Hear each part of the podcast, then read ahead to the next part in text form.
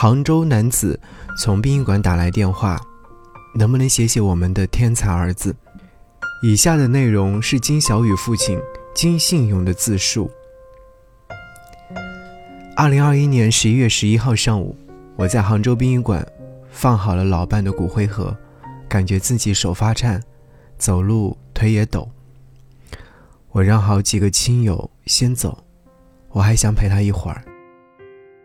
老伴脑子清醒时曾跟我说，哪天他走了，骨灰盒先放在殡仪馆里，以后是安葬，还是撒在江里面、海里面？要等到儿子回家再决定怎么去处理。但我没有打电话给金小天，现在全世界疫情，他回不来，也没有告诉金小雨，十一月之前他就住院了，让孩子们以为妈妈还活着吧。我望着那个盒子，和老伴说：“我要打电话了，你同意吧？哪天？”我也走了，就没有人知道我们的儿子的事情了。我从挂在手腕上的小包里面摸出老年手机和一张《杭州日报》，报头上有我抄的“倾听人生”的电话号码。电话接通了，我说：“你们能不能写我儿子的故事啊？我儿子是天才，他现在在精神病医院里，他妈妈。”今天刚走了。我的老家在浙江桐乡，父亲是小学校长，老伴的妈妈那时候是我的老师。我们两家住在同一个门头里，算得上是青梅竹马。我老伴叫曹美藻，我考进了上海化工学院，没早考到南京大学化学系。毕业后同分配到天津工作。一九六七年，我们结婚了。先是生了大儿子金小天，一九七二年又生了小儿子金小雨。一九八四年，我们带着两个儿子落叶归根，回到杭州。这么执意回来，是因为心里面扎进了一根刺。万想不到，它变成了一把刀。小雨的命怎么会这么苦呢？在天津时，我们住集体宿舍，一间房十五六平米。六岁那年，小雨和邻居孩子一起玩，那孩子手里的一把玩具手枪，可以放小纸球射出来。万没有想到，那天他放了一根针，一枪打到了小雨的眼睛里，左眼晶体碎了，小雨的一只眼睛从此瞎了，只能斜眼看东西。他还反过来安慰我们：“没关系，习惯了。”两个儿子都很聪明。回杭州之后，大儿子考进复旦大学，后来考托福去了澳大利亚。小雨高一时分在尖子班，老师说考大学完全没问题。但有一天，小雨突然和我们说：“我不上大学了，也不要读高中。”我以为小孩子厌学说说玩的，可他真的天天赖在家里面。我让朋友帮忙介绍小雨去解放路新华书店当销售员。我想。过段时间，孩子就想回学校了。两个月不到，书店不要他了。起因是有位老顾客在店里面看书，小雨说人家是小偷，争执起来。我又把小雨介绍到排气扇厂当工人，没有几天，他就不肯上班，说那些工友对他不好。他不上学之后，我和他妈每天上班走之前，他在床上；下班回家，他还在床上。他也不跟我们说话，会突然发脾气，情绪极不稳定，完全变了一个人。有一天，我和他妈妈坐在沙发上看电视，轰隆一声巨响，小雨把厨房的冰箱推倒了，这是他第一次出现暴力行为。因为这，我们家一直是家徒四壁，全杭州可能就我家没有电视机。之前被小雨砸坏了三个，往里面灌水，冰箱、洗衣机都换过了好几个，还有桌子、书架、柜子、门，好好的，突然轰一声，你说怎么办？小雨妈妈绝望地问我：“他是疯了吗？”很长时间，我们不知道孩子是生病了，当他说想考大学，我们喜出望外，让他进了补习班。小雨高中基本没有上过，几个月之后，高考成绩让人吃惊，离一本线只差三分。二本志愿填了杭大外语系，分数也超线了。我们很开心的等学校通知，谁知道学校将档案退回，档案里面记录小雨高中时不守纪律，缺课。七转八转，小雨进入了树人大学，可是只读了一年就犯病了。据同学讲，他们几个到外面喝酒，小雨表现得异常兴奋，回校后还往老师的汽车顶上爬，拉都拉不住。学校以为是发酒疯，把他送到了医院。小雨看到我很愤怒：“你来干什么？把针头拔掉！我要回家。”我把他带回家，我知道这孩子与学校从此无缘了。有两年，他埋头自学，比上学还用功。两年后，他拿到了浙江大学英语系的自考毕业文凭，但接着发生了可怕的事。当时我不在家，小雨睡在床上，怎么也叫不醒。他妈发现他是吃了安眠药自杀，赶紧和邻居送到医院洗胃，幸亏药量不足，孩子救了回来。又过了段时间，我们听到哗啦一声响，冲进房间，看见小雨摔在地上。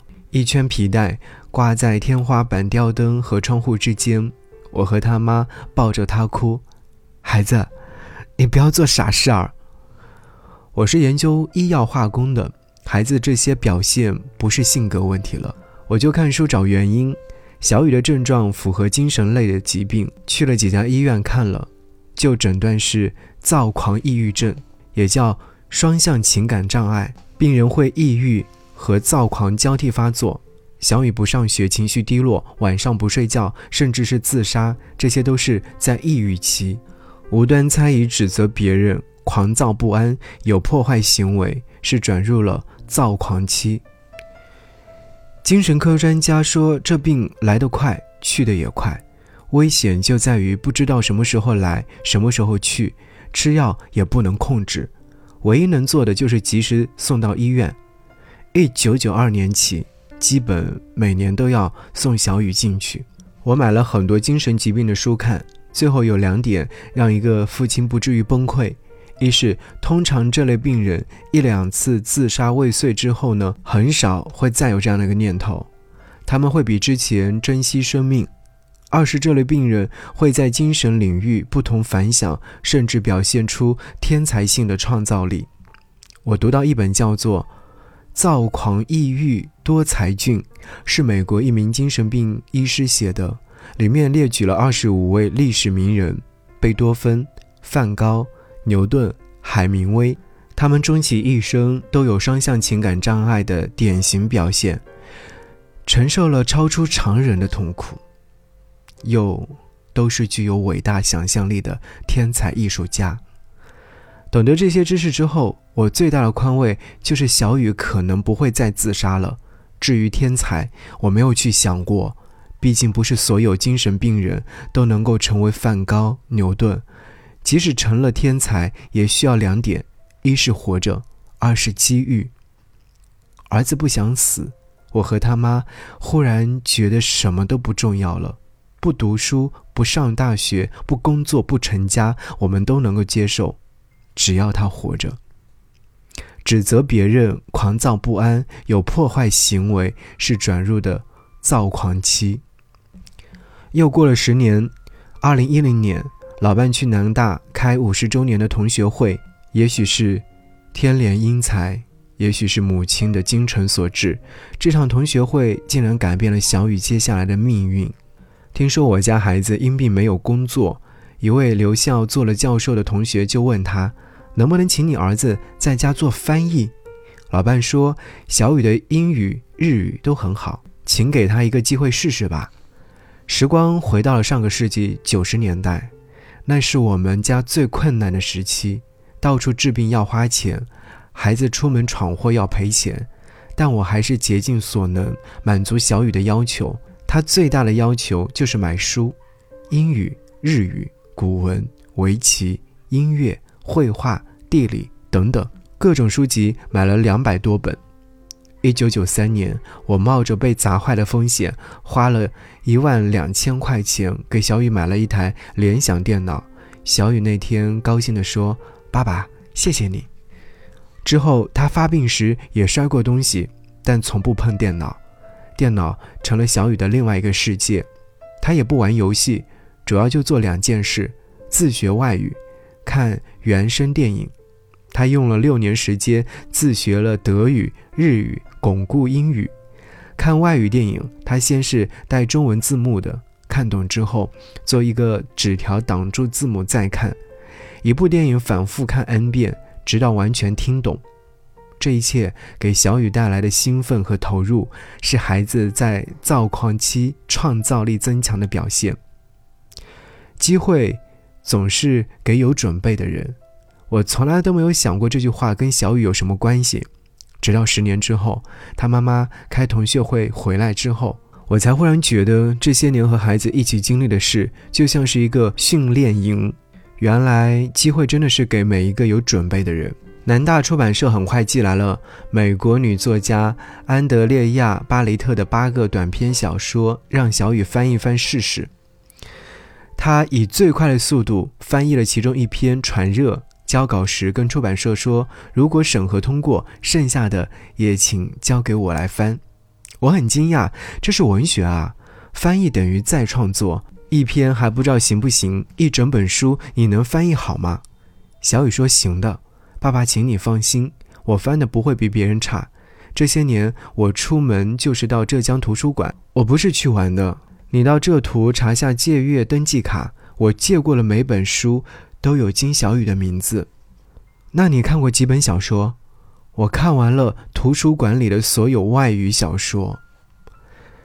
又过了十年，二零一零年，小雨接受出版社的任务，开始他的翻译人生。十年里，小雨以每年两本书的速度，一共翻译了二十二本书。他短暂又高产的翻译生涯，是我们全家最难得的、最幸福的岁月。二零一三年，小雨翻译出版了爱尔兰作家约翰·班维尔的英文小说《诱惑者》，原书名是《Mephisto》。小雨和编辑在讨论的时候，对方说这个是没有办法意译的，用音译吧，就是梅菲斯特。但小雨知道，Mephisto 是歌德代表作《浮士德》当中的角色，这个人物就是一个诱惑者，那么可能诱惑者才是作者的本意吧。小雨决定采用《诱惑者》作为书名，结果出版社非常赞赏，《诱惑者》就成为了抢手好书。翻译日本女作家多和田叶子的小说《狗女婿上门》时，小雨天天看日本相扑比赛。为了提升翻译的准确度，屏幕下方挡字幕的纸条飞舞，屏幕上两个只系了腰带的大力士在翻滚打斗，我们父子俩看得哈哈大笑。小雨先后翻译了多和田叶子的五本小说，反响都很好。出版社打算再出合订本。再比如安德烈·塔可夫斯基电影的元素这本书非常难译，小雨专门去看了塔可夫斯基导演的所有电影。南大选派了外国文学专业的顾老师担任本书的责编。顾老师又邀请了本书作者罗伯特·伯德的博士研究生彭欣为小雨译著撰写了附录。这本书二零一八年出版，影响很大。网站有电影研究者发文说，原以为金小雨译文有错误，特意买了原著对照看，才知道他译的没有错，而且比原文更好，文字更细腻。孩子一生没有朋友，我作为父亲。最有幸的是，在这十年成为孩子最好的朋友助手。我买了扫描仪、打印机，跑邮政帮他收外文样稿，买资料书，翻译完给他打印样稿，译文每本都是几百页，小山堆一样。再帮他校稿，寄出样书。每本书从样稿到出版，我都是第一个读者。惊喜的是，我从来没有看到一个错字。二十二本书。近七百万字，你说我容易不？是小雨更不容易啊！编辑部负责人来我家看过小雨，他说金小雨译的书稿寄到编辑部，大家都抢着做责任编辑，因为全书没有错字、错句、错译，每本书都好卖，读者反响很好。南大同学打电话祝贺孩子的妈妈：“你们养了一个天才。”但除了南大，翻译界没人知道金小雨是谁，社会上没人知道我儿子到底是付出了多少心血，更没人知道这些书是一个躁郁症患者翻译的。从没有露出过笑脸的小雨，第一次眉开眼笑地告诉我：“爸爸。”浙江图书馆里也有我翻译的书，我还特意去查了借书登记本，有很多读者借过金小雨译的书哦。新书出版后，小雨会查看豆瓣评分，他说：“爸爸，爸爸，都是八分以上，还有很多读者评论好看。”我一句话也说不出来，只笑着点头：“好，好。”老伴这一生过得很辛苦，他当年是高材生，有文化。有专业，他勤劳节俭，全家人四季衣服都是自己做的。小雨不知道砸坏了多少东西，妈妈的缝纫机他从不砸。两千年前后，老伴开始炒股，我们分工默契。我在家守儿子，他每天去证券交易所。我明白他炒股是为了小雨存钱。从孩子童年瞎了一只眼之后，他的心就扑在了小雨身上。后来，小雨的病让我们毫无办法，他的绝望无奈都埋在心里了。小雨在家翻译，让他看到一丝光亮，但他自己这盏灯却要灭了。二零一五年，老伴说自己记性不好，不炒股了，要把存款都交代给我。我这才知道他有两百万理财产品拿不出来。我想尽办法追回款子，还是有五十万丢了。这件事后，老伴的健康每况愈下，之后确诊得了阿尔茨海默症，接着日常生活不能自理，在床上躺了三年。妈妈痴呆了，小雨非常难过。他说：“我能翻译书是妈妈的功劳。每次出版社寄十本样书给小雨，她都第一时间冲到床边送到妈妈手里，讲给妈妈听。后来，她妈妈开始不会说话，不认得家人。”古话说“久病床前无孝子”，但我儿子就是真孝子。妈妈痴呆了好几年，他从没有对妈妈发过脾气，还为妈妈做了很多事。白天他照顾妈妈，负责买菜，每天买妈妈喜欢吃的虾，饭后洗碗，再给老妈洗脸。我管晚上的事，做三餐饭，给老伴剥虾喂饭。他妈妈三年没有上过厕所，每两个小时要接一次大小便。先前他的脚还有力气，抱他坐在床边一个便桶上，后来只能抱着拖拽下来。我八十岁了，真抱不动。幸亏有小雨，没有小雨，我们可能都死了。小雨很仔细、耐心。有时小雨做这些事时，他妈妈的眼里有泪。每天小雨抱着妈妈喊：“老妈啊，老妈。”他心里记着妈妈的恩。从六岁剩下一只眼，妈妈就为他流泪，抱着他不知哭了多少次。我心里想说：“儿子啊，你长大后，更是不知妈妈为你哭了多少次啊！”这三年，我真正明白了什么叫做相依为命。这三年也是小雨翻译冲刺时期，除了南大，别的出版社也找他翻译了书，一本比一本厚。孩子的病症也奇迹般的减少，照顾妈妈，日夜翻书。小雨一直很安静，很努力，直到去年十一月，小雨的第二十二本是德文书。早在二零一六年，他就接到出版社约稿，请他翻译德国思想家本雅明的书信集。这本书有五十三万字。拿到德文书稿之后，小雨通宵达旦查阅资料，连发病都忘了。只用一年时间就交出一稿，可惜因为出版社的原因，这本书迟迟没能够出版。小雨天天在等。这些年，我们非常感谢社区，感谢胡树派出所、拱墅区残联、侨联的照顾，让我儿子能够健康的走向社会，为社会做更多贡献。这些年，也有人不理解，说我要儿子搞翻译是为了挣钱，我只有苦笑。他们不知道翻译根本不挣钱，新书只是我儿子命悬一线时的强心剂。书久等不见，我最担心的事还是发生了。去年十一月之前，小雨跑到温州去了。每年十一月到第二年的三月是小雨最难熬的日子。去年十月，儿子已经很久没有出门。这天吃过晚饭，六点钟，他说：“爸，晚上要我吃过了，不会走远，七点肯定回来。”我叮嘱他早点回家，别的不敢多问。小雨出门从来不带手机。七点、八点、九点、十一点，我急了，跑到派出所报案。过去他在马路上瞎晃，民警碰到了就会把他带回来。第二天。民警查监控，发现小雨晚上乘一百五十一路到了火车站，买了去温州的票。他身上可能有一百多块钱，我急得团团转。小雨却回家了，问他去温州干嘛？他说下车吃了点东西就回来了。看他若无其事，我心里面叫苦，这是躁狂症发病的前兆啊！又过了几天，小雨过马路，迎面一个快递员，他一拳打到了人家的门牙。不久，七院人来了，将小雨带走。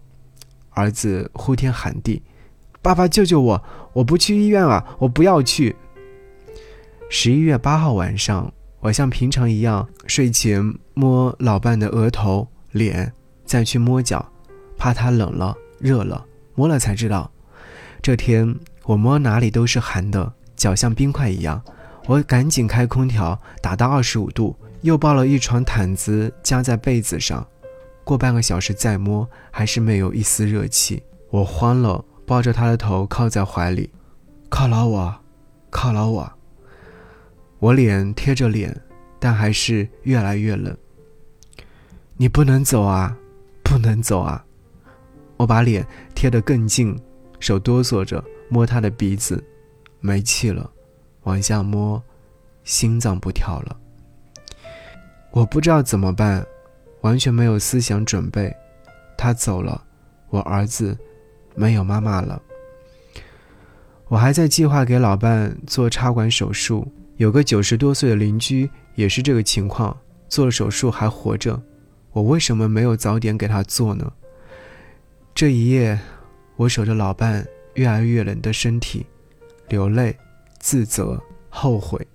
虽然说他早就不认识我。早就什么都不知道，但我知道他还活着，知道我每天是为他、为儿子活着。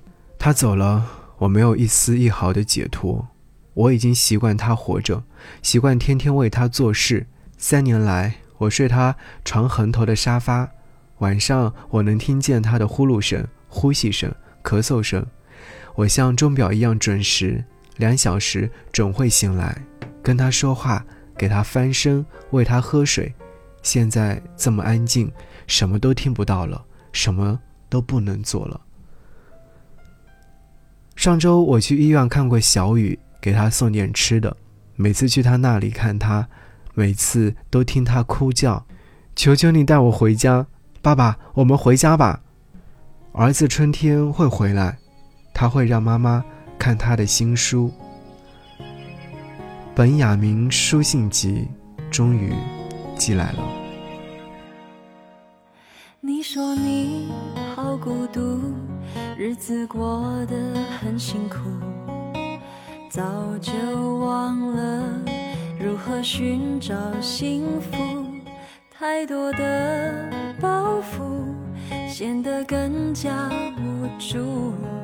在没有音乐的时候，很想一个人跳舞，跟不上你的脚步，干脆就说迷了路，干脆就继续麻木，对你有没有帮助？可以笑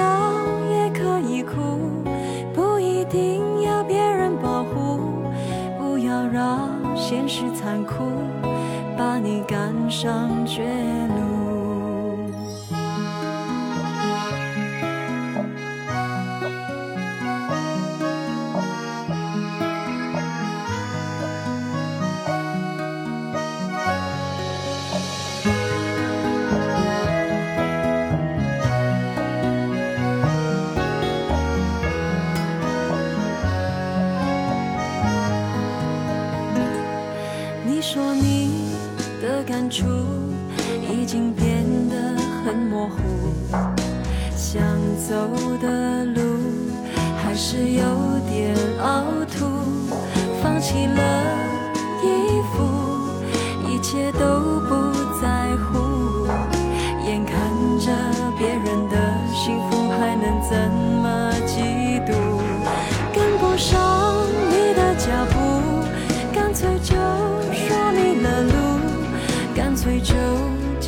续